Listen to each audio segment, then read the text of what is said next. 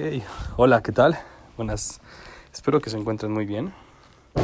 El día de hoy me gustaría iniciar con una frase que dice más o menos así.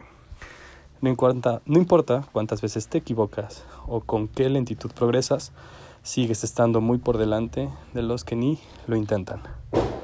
El día de hoy, sábado, después de las clases, de haber concluido el curso del 2020 de alemán y pues seguir con el reto de hacer reír y dar.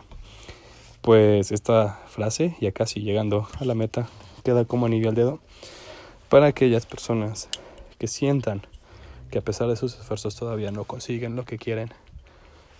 De todos modos, a pesar de que vayan despacito, están más avanzados de los que todavía no lo intentan, de los que todavía siguen solamente soñando con hacerlo. Los dejo con esa frase. Espero que tengan un excelente fin de semana. Nos escuchamos el día de mañana.